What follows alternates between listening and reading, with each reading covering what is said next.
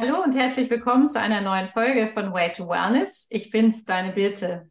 Heute darf ich wieder eine Interviewpartnerin begrüßen, und zwar die liebe Anna. Anna Gelbert ist Zweifachmama, gebürtige Irakerin und unter anderem TV-Producerin und Autorin. Sie ist auch Buchautorin und hat auch schon den ein oder anderen Podcast veröffentlicht. Herzlich willkommen, liebe Anna. Hi, vielen Dank. Ich freue mich, dass ich hier sein kann. Super. Ja, Anna, wir haben uns ja auf eine ganz besondere Art und Weise kennengelernt. Und zwar ähm, während der Pandemie waren wir beide unterwegs im Namen äh, der Kinder und Schülerinnen und Schüler und haben die ein oder andere Mahnwache vor dem Kultusministerium hier in München zusammen abgehalten. Ich erinnere mich. Ja, das war, war eine spannende Art und Zeit, sich kennenzulernen. Wir haben auch ein paar skurrile Erfahrungen gemacht mit so ein paar Mitbürgern. Und ja, es ist, ich weiß gar nicht mehr, wie wir aufeinander gekommen sind. Ich glaube, irgendwie hattest du einen Aufruf oder so gemacht. Ich, ja, auf jeden Fall haben wir uns so kennengelernt und es freut mich, dass wir uns jetzt hier wiedersehen.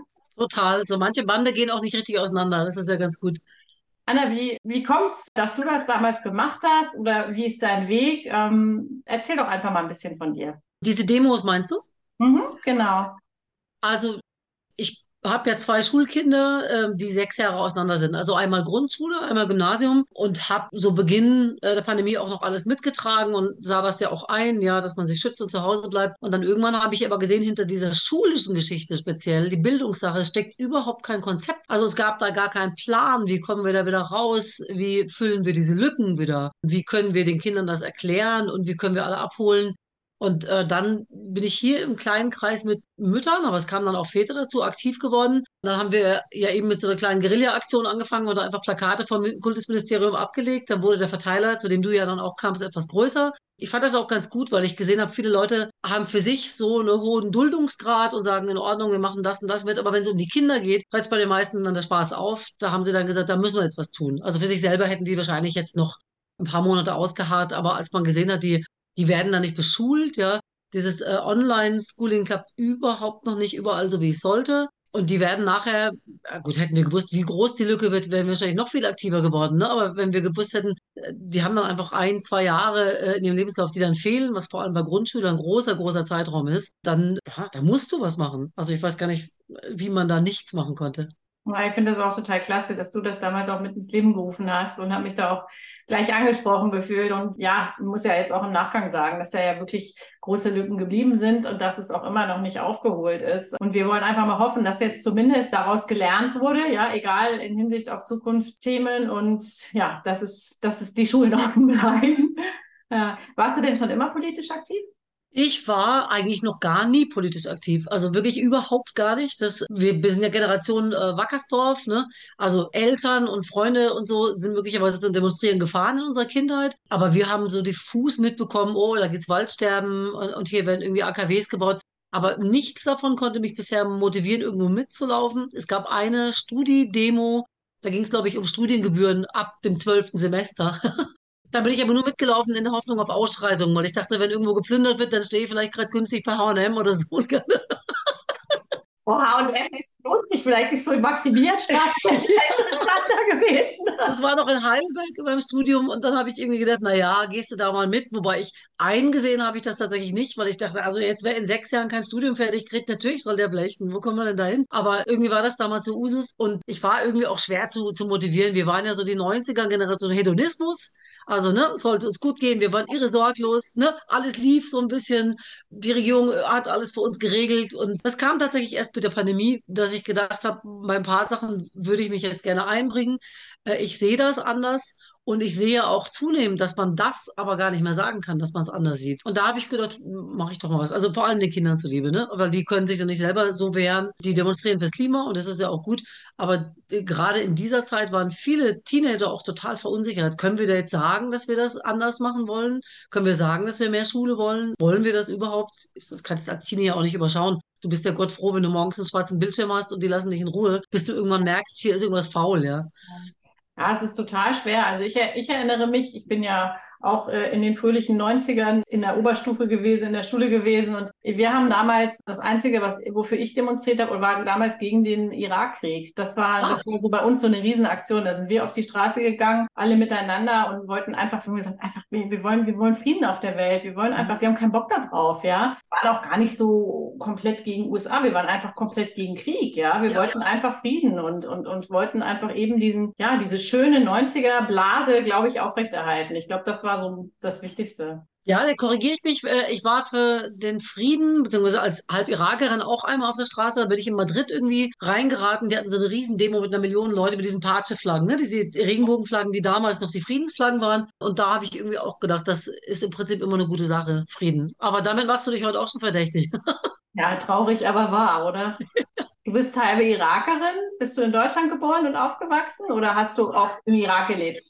Ich bin in Bagdad geboren, äh, 1972 und als Tochter einer deutschen Mutter und eines irakischen Vaters, christliche Iraker allerdings, also katholisch. Das ist eine kleine Minderheit gewesen von drei Prozent im Land. Und da haben wir natürlich auch geguckt nach sieben Jahren, dass wir äh, dann fliehen. Ich war aber sieben Jahre dort und habe auch noch so ein bisschen Erinnerungen dran. Vor allem habe ich ein Jahr irakische Grundschule besucht und das war dann schon ein anderer Schnack als hier. das kann ich mir vorstellen. Sprichst du auch die Sprache oder? Ich verstehe viel näher, weil meine Mutter eben Deutsche war, war da eben die Muttersprache Deutsch und die hat uns auch am meisten geprägt. Meine Eltern haben miteinander Englisch gesprochen damit sie sich verstehen. Und am Ende konnten mehr oder weniger alle alles. Ne? Meine Mutter sprach fließend Arabisch als Blondine, einigermaßen skurril. Und mein Vater hat dann auch Deutsch gelernt. Und so sind wir eigentlich mit so einem stetigen Wechsel an Sprachen aufgewachsen.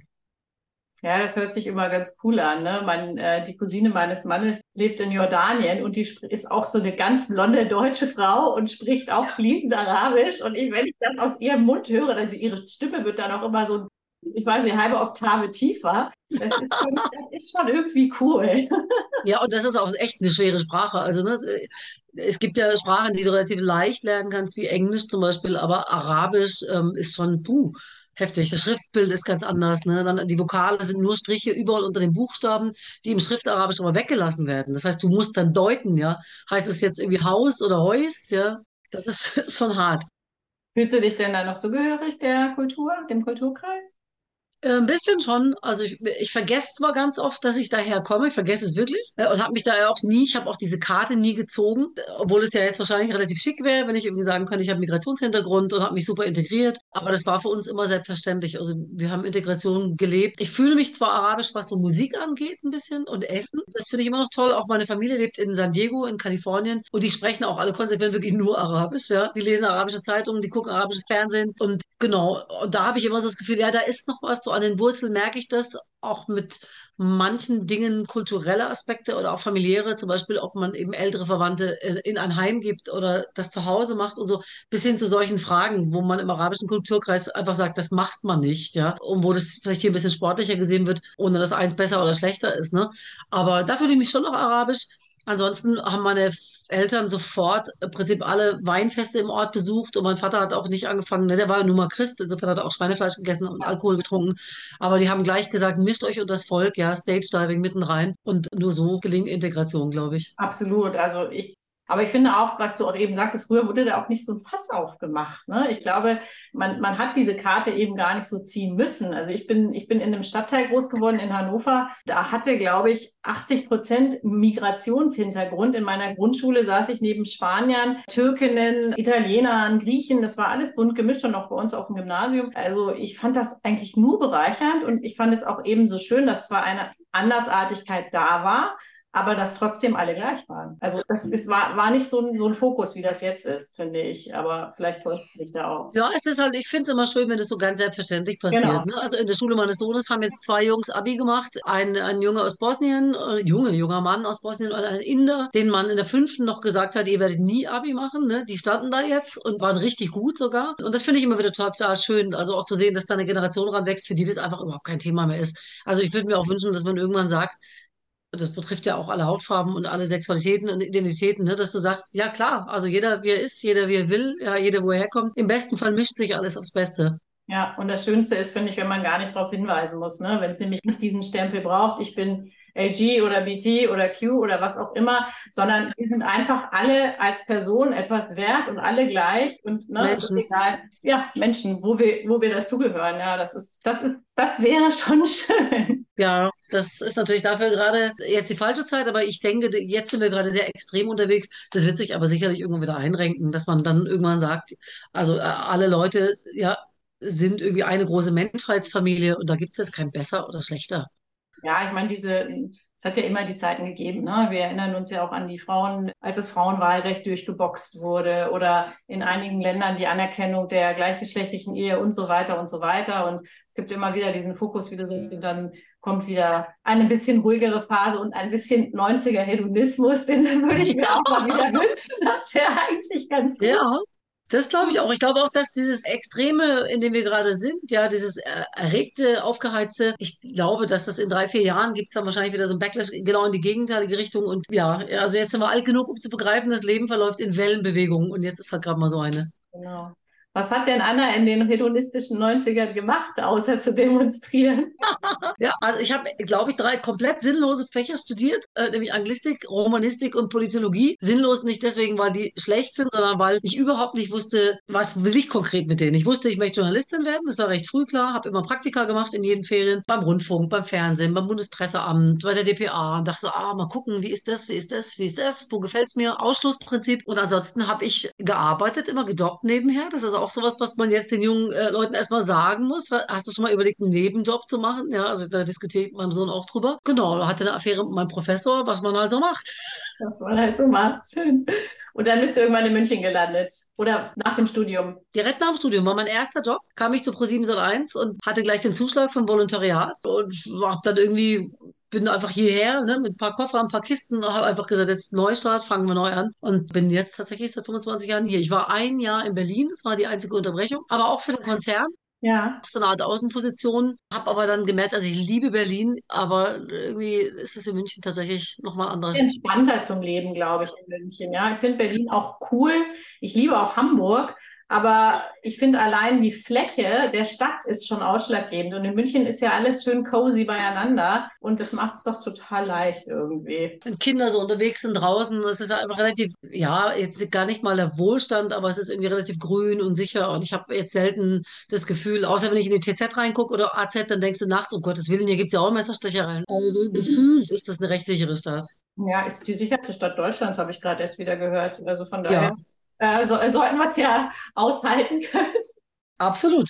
Anna, du hast gesagt, dass du immer schon wusstest, dass du Journalistin werden möchtest. Warum? Was hat dich daran gereizt?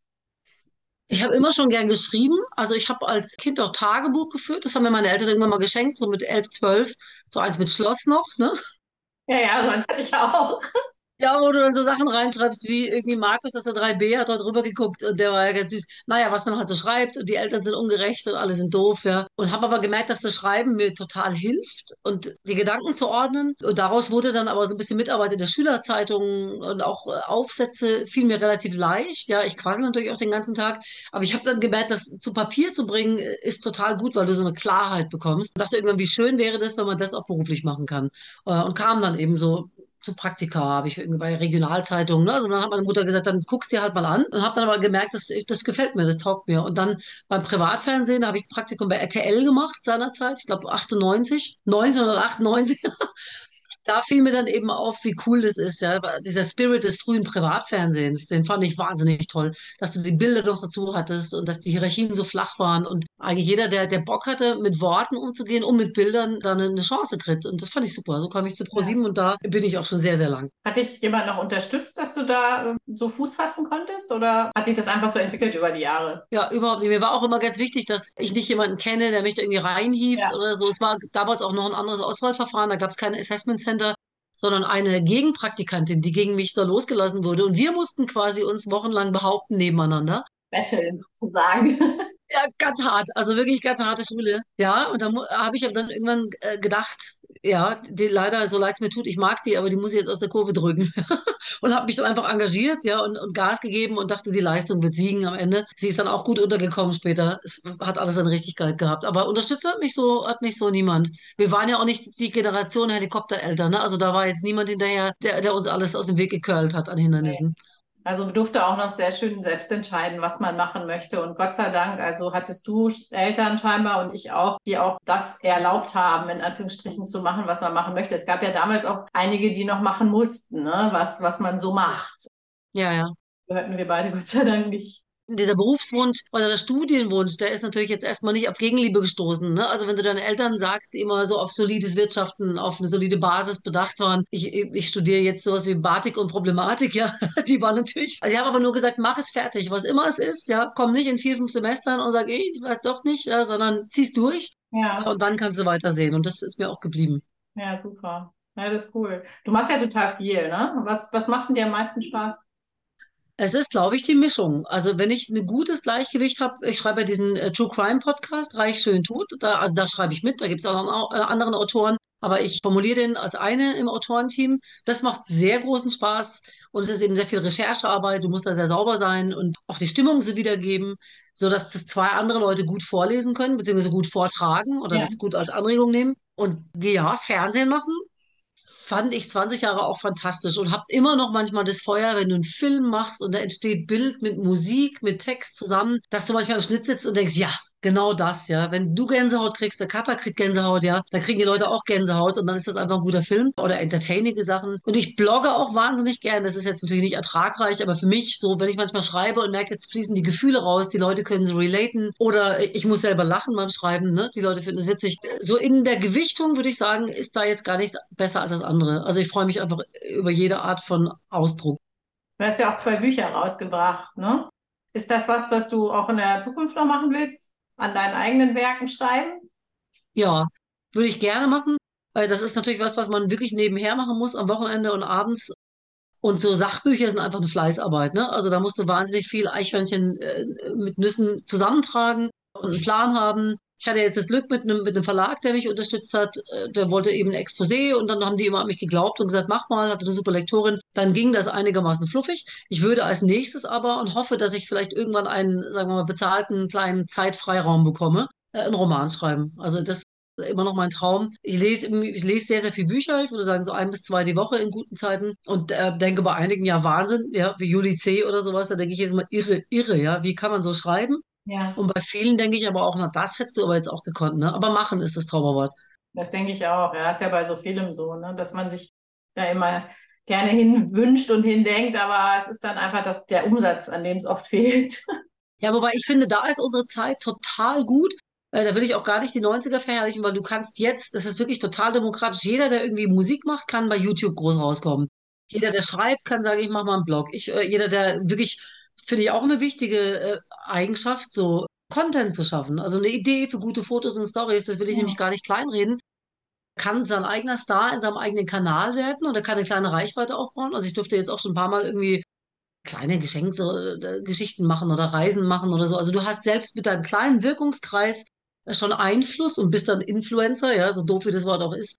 Und kannst Leute beeinflussen und kannst sagen, fahr doch mal hierhin, das war toll, äh, solange du authentisch bist, finde ich super. Also du machst es ja auch, ne? Also du bist ja quasi in deinem Absolut. in deiner Welt auch eine Marke. Ich habe meinen mein Podcast, der ja auch irgendwie so von der Jungfrau zum Kinder entstanden ist, weil ich einfach auch durch so ein paar Schulungen und letztes Jahr habe ich ja so eine Storytelling Academy gemacht, gemerkt habe oder mir gesagt wurde, du bist einfach total Audiomensch. Mach doch einfach mal was mit deiner Stimme. Ich singe ja nun auch schon seit über 30 Jahren und habe auch immer gerne gequatscht. Und ja, aber auch wie du sagst, eben komme ja aus dem Eventmanagement, diese Reisen, Menschen einfach zu erzählen, wo es schön auf der Welt ist und wirklich Tipps weiterzugeben, ohne zu belehren, ja, sondern einfach zu sagen, Mensch, ich teile das einfach auch gerne und habe da auch Spaß dran, wenn andere sich dann darüber freuen und wenn dann Feedback kommt, Mann, wir sind in dieses Hotel gefahren, was du erzählt hast, das war so mega.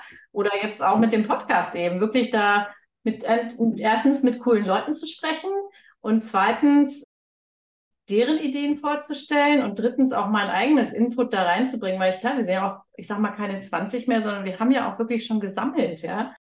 Also ich meine, meine Großmutter hatte mehr gesammelt, aber nichtsdestotrotz haben wir auch schon ein paar Jahre sammeln dürfen und das weiterzugeben macht Spaß. Ja. Finde ich auch super. Und auch in unserem Alter, das klingt jetzt doof, aber dann nochmal sich die Technik drauf zu schaffen und zu sagen, okay, komm, das kann ja jetzt kein Hexenwerk sein, ja, jetzt irgendwie da einen Podcast zu starten, hole ich mir ein Mikro, hole ich mir das, lasse ich mir von irgendwelchen 25-jährigen Instagram erklären, so ging es bei mir eben. Oder TikTok zum Beispiel, da bin ich jetzt auch neu, aber habe gedacht, das ist ja Wahnsinn. Du kannst mit einem Video, wie du die Straße lang gehst, plötzlich 10.000 Leute erreichen. Also äh, wo gibt's, wo gibt's das denn sonst? Früher musstest du immer auf Verlage warten, auf A&R-Manager. Egal in welchem Segment, gab es immer diese eine Person, die dir die Chance gegeben hat oder auch nicht. Und das brauchst du jetzt nicht mehr.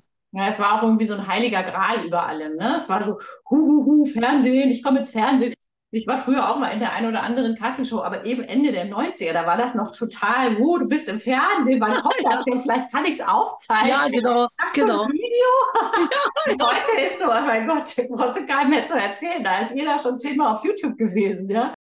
Ja, ja, total. Also es ist, glaube ich, jeder muss einfach gucken, wenn er Interesse daran hat, wie er oder sie eine eigene Marke wird und, und, und was da dein, dein Sendungskanal, deine Plattform ist. Aber die Chance hat prinzipiell immer jeder Mensch. Finde ich super. Genau. Na, dein Weg hört sich so geradlinig und super an. Hast du denn auch irgendwie mal eine richtige Herausforderung gehabt? Die kommt jetzt. Die kommt jetzt? Okay. Ja, also ich denke, ich denke, oder es zeichnet sich ab, dass man Konzerndasein nächstes Jahr möglicherweise einen Cut erfährt. Und das war lange so, dass ich eigentlich gedacht habe, ah, hoffentlich kommt das mal, hoffentlich kommt das mal. Aber ich hätte alleine jetzt vielleicht nicht den Mut aufgebracht zu sagen, ich springe jetzt einfach mal los. Aber wie es oft so ist im Leben, auch mit Beziehungen oder so, den Schubs brauchst du manchmal so, was heißt von außen, manchmal türmen sich die Ereignisse so auf in deinem Leben, dass du denkst, okay, jetzt ist vielleicht noch eine Chance. Und ich habe so das Gefühl, jetzt bin ich 51 und habe aber jetzt auch noch genug Saft und Kraft, um nochmal einen Plan B auszuführen, den ich ja schon lange habe kann ich auch wirklich jedem nur empfehlen, einen Plan B zu haben, vielleicht auch sogar noch einen Plan C, dann ist man diesen Ereignissen des Lebens nicht so unterworfen. Und jetzt habe ich aber so das Gefühl, ich, will das auch, ich würde gerne auch aufbrechen und nochmal zum Beispiel den Roman schreiben. Bin aber natürlich auch aktiv an verschiedenen anderen Fronten, ja, wo ich mich dann auch gut aufstelle und gehe dem ganz angstfrei entgegen. Ich denke, zehn Jahre später sieht die Welt ja wieder anders aus. Aber so mit 50 kannst du schon mal einen Aufbruch wagen. Ja, natürlich. Es ist ja auch so, ne, man sagt ja die buchstäbliche Mitte des Lebens und ich gehe auch Richtung 50, bin 47. Ich merke das ja auch, ja, also was einfach mal nochmal sich trauen, was Neues auch anzufangen. Und jetzt ist einfach auch die Zeit da und unsere Kinder sind ja auch ähnlich alt. Von daher es ist, ist ja auch so, ne, so ein gewisser Kreislauf, der da einfach an, ans Leben tritt. Ja, man hat das abgeschlossen, diese Kleinkindphase, Grundschule. Also meine Tochter ist jetzt, kommt jetzt in die dritte, mein Sohn ist auch im Gymnasium. Da, da ist dann schon so, man ist aus dem Gröbsten raus und ähm, dann dürfen wir vielleicht auch wieder anders träumen und denken und so weiter. Ne? Es ist spannend, dass du das sagst. Ich war gestern in dem Barbie-Film. Den habe ich äh, gestern in der Presse, äh, Pressepreview gesehen und ja, war in Teilen ganz interessant. Wobei hinten kam natürlich wieder die große Empowerment-Keule. Und das finde ich immer so lustig, weil diese Generation das offenbar braucht. Aber für mich war das auch selbstverständlich. Oder ich kenne eben auch ganz viele Ärztinnen, Anwältinnen, tolle Frauen, die natürlich eine Zeit lang mehr Stress haben als andere, weil sie das parallel fahren müssen da ist jetzt auch nicht schlechter oder besser. Ich kann auch jeden verstehen, der sagt, ich kann mir das leisten, ja, der Mann verdient Geld oder ich habe geerbt und jetzt kümmere ich mich wirklich einfach mal zehn Jahre nur um diese Kinder, dass die gut ins Leben starten, ist genauso legitim. Aber tatsächlich würde ich mich gerne auf dem Sterbebett nicht fragen, was hast du aus deinem Potenzial gemacht? Das wäre die schlimmste Frage. Wenn ich dann antworten müsste, na, ich war halt für die Kinder da, weil die wachsen sowieso. Also hast was mitbekommen. Jeder von uns hat was mitbekommen. Und ich fände es irre schade, wenn man, wenn man, wenn man das nicht irgendwie abruft, sondern tatsächlich nur für die anderen da ist ein Leben lang. Nee, ich glaube, das ist auch nicht richtig. Ich glaube, dass die Ausgewogenheit wichtig ist und dass du ja eben dein eigenes Potenzial auch entfaltest und nicht nur deins für andere entfaltest. Also ich denke auch, das ist total wichtig. Es gibt auch dieses, ihr kennt ja sicher den Tobi Beck, den Persönlichkeitscoach oder wie auch immer man ihn nennt, aber der hat ja auch dieses eine, das sagt er immer wieder in seinen, in, in, in seinen ähm, Podcast-Folgen, ich höre ihn ziemlich häufig, dass diese Angst davor, auf dem Sterbebett zu liegen und dann kommen eben die Geister, was du auch gerade sagst, die du nicht haben willst und erinnern dich daran, dass du das nicht geworden bist und das nicht geworden bist und das nicht gemacht hast. Und genau so ist es. Ja, diese Wellen halt zu surfen, weil du kannst sie nicht irgendwie, du kannst sie nicht hinstellen und Wellen aufhalten, die kommen und dann nimm dein Brett in die Hand und stell dich drauf. Ich war da auch immer gerne mit leichtem Gepäck unterwegs, ja, und auch nicht irgendwie jetzt ein Riesenhaus und dann, und dann hast du so viel Ballast an dir hängen. Jetzt sind meine Eltern schon tot, das heißt, ich habe jetzt diese Lage nicht, dass ich noch pflegebedürftige Eltern habe, die ja viele Leute in unserem Alter auch noch 10, 15 Jahre beschäftigt halten. Äh, das ist einerseits gut, weil du sie noch hast und andererseits schlecht, weil du dann so spät erst frei bist, ja. Und da muss man, glaube ich, als Frau ist das so ein Leben, was du ewig zerren all diese Kräfte an dir. Und du musst tatsächlich wahrscheinlich gucken, dass du zwischendrin auch noch deine eigene Linie hältst. Sonst gehst du einfach unter, weil alle Leute dich total aufzehren. Ja, man muss da ein gutes Mittelmaß finden. Also ich denke auch, dass ich werde das auch nicht haben. Mein, mein Vater ist schon verstorben, meine Mutter ist in guten Händen. Ich habe zwei Brüder, die auch beide in Hannover wohnen, wo meine Mama wohnt. Also wenn sie da mal Bedarf hat, dann ist sie da auch in, ich denke, besseren Händen als bei mir. Mein einfach, ja, mein einer Bruder ist auch vom Fach und ja, ist, ist ja, wir haben da in dem Fall vielleicht Glück gehabt, aber ich weiß, dass das natürlich ganze Familiengeschichten richtig beeinflusst. Und da ist natürlich schön, wenn man davon sich freimachen kann, klar, auf jeden Fall. Aber vielleicht hat man zu diesem Egoismus äh, auch ein bisschen mehr Mut, wenn man älter ist. Also ich hatte so Anfang, Ende 30, Anfang 40 das Gefühl, das kann ich jetzt echt nicht bringen. Die brauchen mich alle so sehr, ja. Ich kann jetzt nicht sagen, ich bin mal ein Wochenende auf einem Workshop oder ich bin mal hier, das kann ich einfach nicht machen, ne? Also das ewige schlechte Gewissen ist sozusagen dein, dein drittes Kind. Hm. Ja, bei mir war das, war das am Anfang, als nur mein Sohn geboren war, total easy. Da habe ich einfach weitergemacht wie vorher. Wir hatten eine, wir hatten eine ganz tolle Kinderfrau. Ich habe mein Leben weitergemacht. Mein Mann hat sein Leben weitergemacht. Es hat alles funktioniert. Und dann kam unsere Tochter und dann ja. gesundheitlich nicht so gut. Und dann dieser Riesencrash, wirklich mit Anfang 40, war dann bei mir dieser Downpunkt, ja, wo ich auch sagen muss, da war dann plötzlich, nee, ich bleib zu Hause bei den Kindern und die Arbeit wird hinten angestellt. Es ging aber auch nicht mehr. Irgendwie bist du dann in so vielen Teilen und dann musst du einfach mal dich rausnehmen. Und dann kam relativ bald dann die Pandemie und jetzt, ne, jetzt, jetzt geht's los. jetzt geht's in, in Part 2 sozusagen. Ja, selbst das ist aber ja für uns alles, war natürlich eine irre Challenge, aber selbst das war ja für viele so ein Anlass zu sagen, auch als wir zu Hause saßen, ich überdenke mal mein Berufsleben. Ist das wirklich, was ich jetzt noch 20, 30 Jahre machen will? Ich denke mal, viele saßen mit ihrem Partner zu Hause. Ich wohne hier allein zum Glück mit den Kindern und habe dann eben nicht die Frage, du siehst da diesen Mann jeden Tag und denkst, Wahnsinn, was ist, wenn die Kinder mal aus dem Haus sind? Dann bin ich mit dem jetzt noch alleine. Für viele war die Antwort super. Für manche war die Antwort aber auch, geht nicht. Ja, die sind dann auch äh, aktiv geworden. Ich glaube, sobald wir alle wieder aus den Löchern gekrochen sind nach zwei, drei Jahren, äh, hat bei dem einen oder anderen wahrscheinlich ein Prozess eingesetzt, beruflich oder privat. Ich denke, es ist ja auch bereinigend. Ne? Das ist ja vielleicht auch mal notwendig gewesen für den einen oder anderen. Ja, und meine Kinder dachten aber in diesen Jahren auch, die haben einerseits natürlich die Jahre geschenkt bekommen mit mir. Ich war jetzt in einem Alter zu Hause, ja, äh, also im Prinzip wie eine Hausfrau. Andererseits dachten sie irgendwann auch, ich bin Hausfrau. Und dann zu sagen, also warum ist Papas Call heiliger als mein Call? Verstehst du? Meine, die Frauencall kannst du unterbrechen. Wenn Väter am, am Computer sind, geht das Ding hoch, dann sind die weg. Dann siehst du von denen nichts mehr den ganzen Tag. Äh, und das Kindern zu sagen, ja, respektiert diese Zeit, respektiert diese Fläche auch jetzt. Ja, hier ist eine Stunde lang, kommt hier jetzt keiner rein. Genau, das habe ich jetzt auch schon diskutiert. genau, Kühlschrank ist voll, regelt das, geht irgendwo hin, macht irgendwas. Ja, genau so ist es. Aber genau, da muss man immer diskutieren. Ich habe ja auch mein Büro hier zu Hause und da wird halt schnell mal reingeschneit und oh Mama, sorry, bist du im Call? Oh, sorry, du, ich möchte das und das. Und kannst du mich abholen nachher? Vielleicht habe ich einen Taxischein. Das habe ich nicht. Ja, ja, das ist, da muss, das ist so wichtig, auch im wahrsten Sinne des Wortes als Frau dein, dein Raum zu schützen. Da holst du dir so ein CSI-Band, das spannst du dir jetzt vor die Tür nachher. ich bin jetzt gerade alleine, also äh, es ist keiner da. Super. ist schwierig.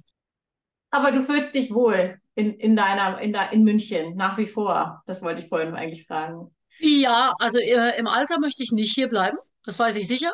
Also das ist für mich, äh, da ist die Halbwertszeit so ein bisschen eingebaut, aber jetzt ohne Bitterkeit. Ich habe so das Gefühl, ich nehme das jetzt gerne mit. Es ist ja ein sehr teures Hamsterrad, das heißt, du musst immer ran schaffen, damit das Leben, so wie du das dir vorstellst, hier in Schwabing bin ich jetzt auch noch, ja, mit Essen gehen, mit Autofahren, in Urlaub fahren, mehrmals im Jahr ist ja mittlerweile Usus. Ja, niemand fährt nur noch einmal im Jahr in Urlaub, sondern im Prinzip ab Ostern wird schon gefragt, welcher Städtetrip, wann Italien, so ja, aber und ich bin eben alleinerziehend, also der Vater wohnt hier einfach zwei, drei Straßen weiter. Das klappt schon gut, aber du musst eben schon immer strampeln, damit das alles so weiterläuft. Und ich habe, glaube ich, keine Probleme, so in zehn Jahren zu sagen, wenn die alle ihre Wege gehen, dass ich äh, ans Meer ziehe oder in den Süden ziehe. Also würde ich auch mit Freuden sagen, München war super, ja, ich hatte irre tolle Jahre, aber es war gut. Also ich ziehe dann weiter, nomadenmäßig. Und dann auch Richtung, Richtung Ausland eher. Ja. Mit Meer oder Genau, also ich war jetzt in Ligurien ähm, am Pfingsten das zweite Mal schon. Genau, neben Cinque Terre sind da so zwei, drei kleine Dörfchen. Und jedes Mal, wenn ich da bin, denke ich, Gott, das könnte so einfach sein. Es könnte so simpel sein. Du guckst, du gehst was frühstücken, dann genießt du das Meer, dann überlegst du, was du Mittag isst, dann geht's italienisch, ne? Denkst du wieder über das Abendessen nach. Du hast deine Gesellschaft, die Leute sitzen auf dem Marktplatz, die Alten und Jungen, ja, auf der Piazza und unterhalten sich und Klamotten brauchst du nicht viele, wofür? Also du bist ja in keinem Büro, ne? Du hast da deine drei, vier Blumenkleider und, und zwei Hoodies und wer sieht dich da? Ja. und habe so gedacht, wenn, wenn so dieser ganze Radius, in dem ich jetzt bin, sich etwas reduziert, habe ich ohne Probleme, gehe ich damit mit vier Koffern raus. Ja, das ist schön. Ich äh, kann das verstehen. Ich bin ja auch so ein riesen Italien-Fan. Wo du es sagst, wir waren auch vor, es war unser erster Urlaub nach der Pandemie, waren wir auch unter anderem in Festri Levante. Herrlich, ja, traumhafte Ecke. Dann über einen Brenner, dass du denkst, Gott, ich bin im Ausland. Ja, das war natürlich nach der Zeit nochmal kostbar. Also traumhaft und auch Piemont da oben, diese kleinen Dörfer. Also es ist einfach ein anderes Feeling und ich kann das, kann das sehr, sehr gut nachvollziehen ähm, ja, wer weiß, wo wir uns doch mal treffen, irgendwo da im Süden. Ja, aber für mich ist das auch keine Option zu sagen, du bist in der Stadt, wo die Miete 2000 Euro kostet, ja. Und wofür? Also das ist jetzt, also das ist jetzt für, gut für diese Jahre. Meine Kinder genießen es auch hier aufzuwachsen, so Großstadtkinder zu sein. Die haben natürlich viele Möglichkeiten, die wir so in einer Kleinstadt nicht hatten damals. Und es ist eine recht sichere Großstadt. Also ich nehme das alles so hin. Es ist auch so eine Welle, da surfe ich jetzt so lange, bis die mal irgendwann bricht, ja.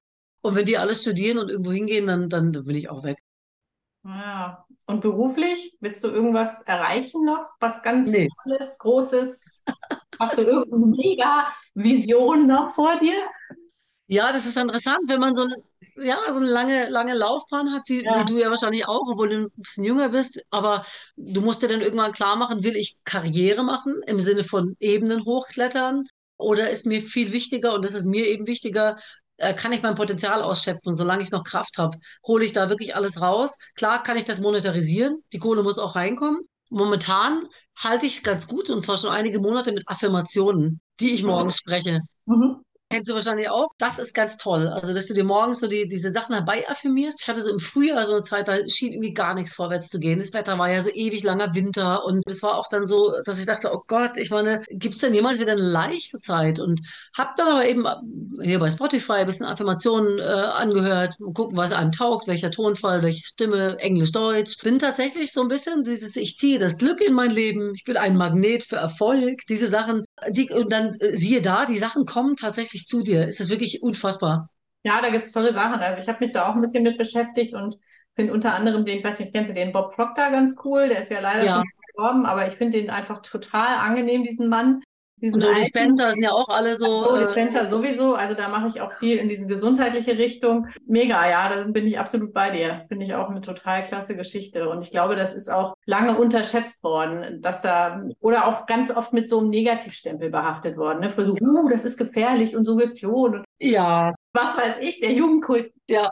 Ja. Er hatte immer so einen ESO-Touch, ne? Das musste beim Universum bestellen und so. Also ich bin im Universum bin ich immer noch so ein bisschen überkreuzt, also nicht überkreuzt, aber ich denke dann immer noch, wer, wer ist dieser Universum und wann treffe ich den mal? Aber es ist schon gut, dich umzuprogrammieren, zu sagen, mein Leben darf leicht sein. Ja, das sind Sachen, die man gerade als Alleinerziehende ja auch lange nicht auf dem Schirm hat, weil du denkst, das ist offenbar dein Schicksal, dass alles so mühsam wie nur irgendwie möglich ist. Muss aber nicht glaube, dadurch, dass das diesen neurowissenschaftlichen Stempel jetzt aufgesetzt bekommen hat, macht es das für viele Menschen greifbarer. Und ich finde es auch sehr, sehr schön, also auch für mich selbst, dass ich die Spiritualität da auch rauslassen kann, dass ich die auf eine andere Art und Weise leben kann, wenn ich das möchte. Aber die hat in diesem Fall nichts damit zu tun, ja. Ja, für mich auch nicht. Ich sehe es auch ganz pragmatisch. Also ähnlich wie Yoga, was ich auch gerne mache. Ja.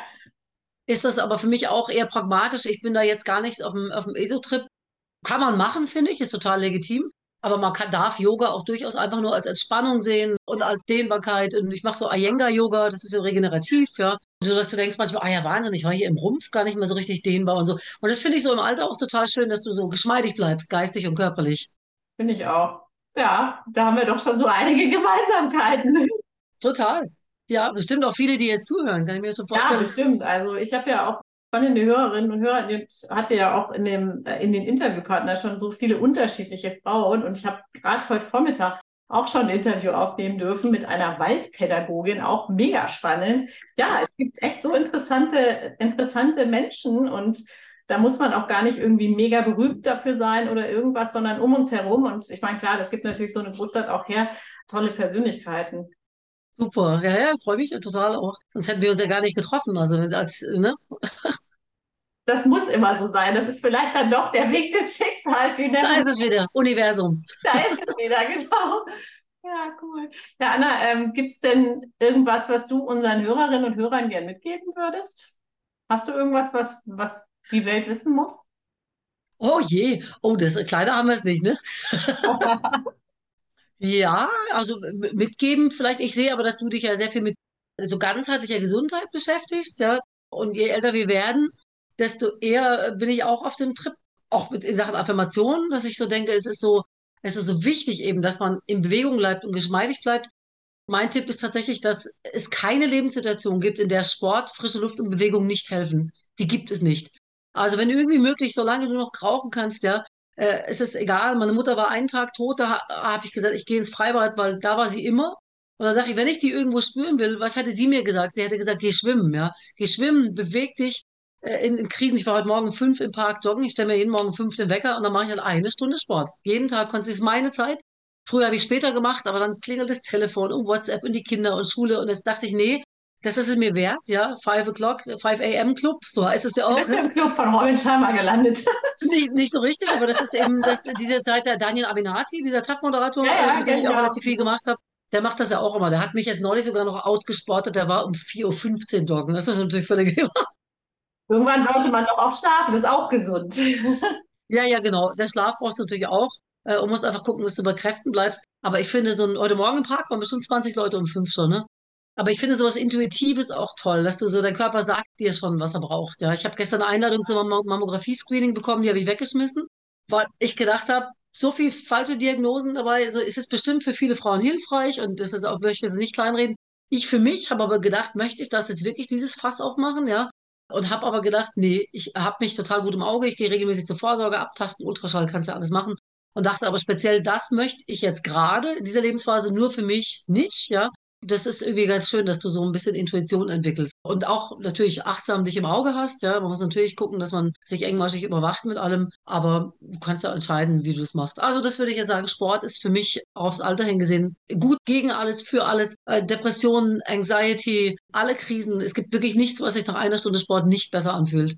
Ja, es ist ja auch rein chemisch bedingt schon, ne? Das ist ja einfach, da werden Endorphine ausgeschüttet und Oxytocin. Und da sind wir dann einfach alle wieder voll in unserer Kraft und äh, in unserem Positive Thinking. Und nee, das ist du, meine Großmutter, die ist 95 geworden und bis sie 90 war, hat sie, war sie auch daheim, also bis 92 war sie noch zu Hause, hat sie jeden Morgen ihre Gymnastik gemacht. Und da Super. erinnere ich mich an eine sehr skurrile Situation. Da rief dann die Putzhilfe meiner Großmutter, die sie nie wollte, aber die meine Mutter einfach dahin geschickt hat und bezahlt hat, weil sie sagte, die wusste nicht mehr selber. Die rief dann an und sagte, ich bin da rein und dann lag die auf dem Boden und hatte die Beine so komisch auf dem Stuhl. Jetzt lebt sie da doch. Ja, ich mache meine Morgengymnastik, was wollten Sie denn? Ja, absolut. Du, und egal, also in welchem Zustand du körperlich bist, ein Waldspaziergang, ja, und wenn du nur die Arme bewegst und so, also es geht in jedem Alter und in fast jeder Verfassung. Also wenn du nicht vom Hals abwärts gelähmt bist, dann kannst du immer irgendeine Bewegung machen. Das denke ich auch. Und das ist auch schön und es macht Spaß und eben auch hält einen auch fit für vielleicht mal Enkel oder was auch immer da kommen mag. Die Genau. nächste äh, Cinque Terre Besteigung oder was auch Ja, genau. Ja, cool. Ja, Anna, ich finde es voll schön, dass du bei mir im Podcast bist, warst. Ich danke. Vielen, vielen Dank. Messi. Ich habe noch drei ganz kurze persönliche Fragen an dich. Okay. Was ist dein Lieblingsessen? Penna Arrabbiata. Henne Arrabbiata. Schön scharf. Das passt irgendwie mit deiner Herkunft und mit Italien. Das ist Ja. im Einklang, würde ich sagen. Und es ist vegan, ohne aufgeregt zu sein. Also ohne, dass man da großes Gewese drum macht, ja, mit Soja, Hafer, Mangold, sondern es ist einfach Olivenöl, Tomaten, Chili, Knoblauch, fertig. Und es gibt einen ganz berühmten Menschen, wo ich weiß, dass das auch sein Leibgericht ist, und das ist Eros Ramazzotti. Nein! Sehr schön. Hat jetzt einen Platz in meinem Herzen. Er war nämlich in dem Lieblingsitaliener, in meinem Lieblingsitaliener in Hannover. Der Besitzer ist ein Freund von mir, war er essen immer, wenn er dort Konzerte gegeben hat und hat es uns da verraten. Ach komm, das Ja. ist auch gar nicht so leicht, eine perfekte Penna Arrabbiata hinzukriegen. Du findest oft Leute, die hauen da Butter rein und Sahne und Lauch und so. Alles gehört da alles nicht hin. Es sind vier Zutaten, basta. Sehr schön, mega. Cool. Ja, und äh, was machst du jetzt im Anschluss an unser Interview? Da würde ich mal gucken, was meine Kinder da machen. Die tun nämlich so, als würden sie Hausaufgaben machen, aber ich denke, dass die bei TikTok sind. Da kläre ich nochmal ganz kurz die Lage und würde sicherlich nochmal rausgehen. Heute Abend hat mein Ex-Mann Geburtstag, also heute, und wir gehen nachher alle essen. Also unsere Kernfamilie existiert quasi immer noch und dann machen wir nachher nochmal Get Together. Cool. Und allerletzte Frage. Hast du dir für dieses Jahr noch was Besonderes vorgenommen? Ja, ich würde tatsächlich gerne so diesen das Freischwimmen noch schaffen, mir tatsächlich eine kleine Auszeit zu nehmen, um zu schreiben. Einfach mal zu sagen, ich gebe mir zwei Monate. Ja, das muss reichen, um ein Exposé und sagen wir mal zehn Kapitel zu schreiben, damit du nicht zu viel Zeit investiert hast und aber dann sagen kannst, so jetzt gucken wir mal, ob jemand anbeißt. Ja, ich würde mich jetzt nicht ein Jahr ins äh, Dachgeschoss verkriechen und einen Roman schreiben, da ist mir das Risiko einfach zu groß. Mhm. Aber ich würde sagen, ich, ich will das probieren. Das würde ich mir ewig vorwerfen. Und ich habe so das Gefühl, dass das vielleicht im Herbst was werden kann. Ja, ich bin gespannt. Das Größte. Ja, cool. Da wünsche ich dir auf jeden Fall viel Erfolg damit. Danke. Ich freue mich, dass du mein Gäst, meine Gästin, mein Gast gewesen bist. Ich danke fürs schöne Gespräch. Ja, vielen Dank auch an euch, liebe Hörerinnen und Hörer. Das war das Interview mit Anna Gelbert. Mehr Infos über sie könnt ihr in den Shownotes nachlesen. Und ja, ich freue mich, wenn es euch gefallen hat und ihr die Folge positiv bewertet und gern nächste Woche wieder einschaltet. Vielen Dank. Ciao, ciao. Tschüss, danke.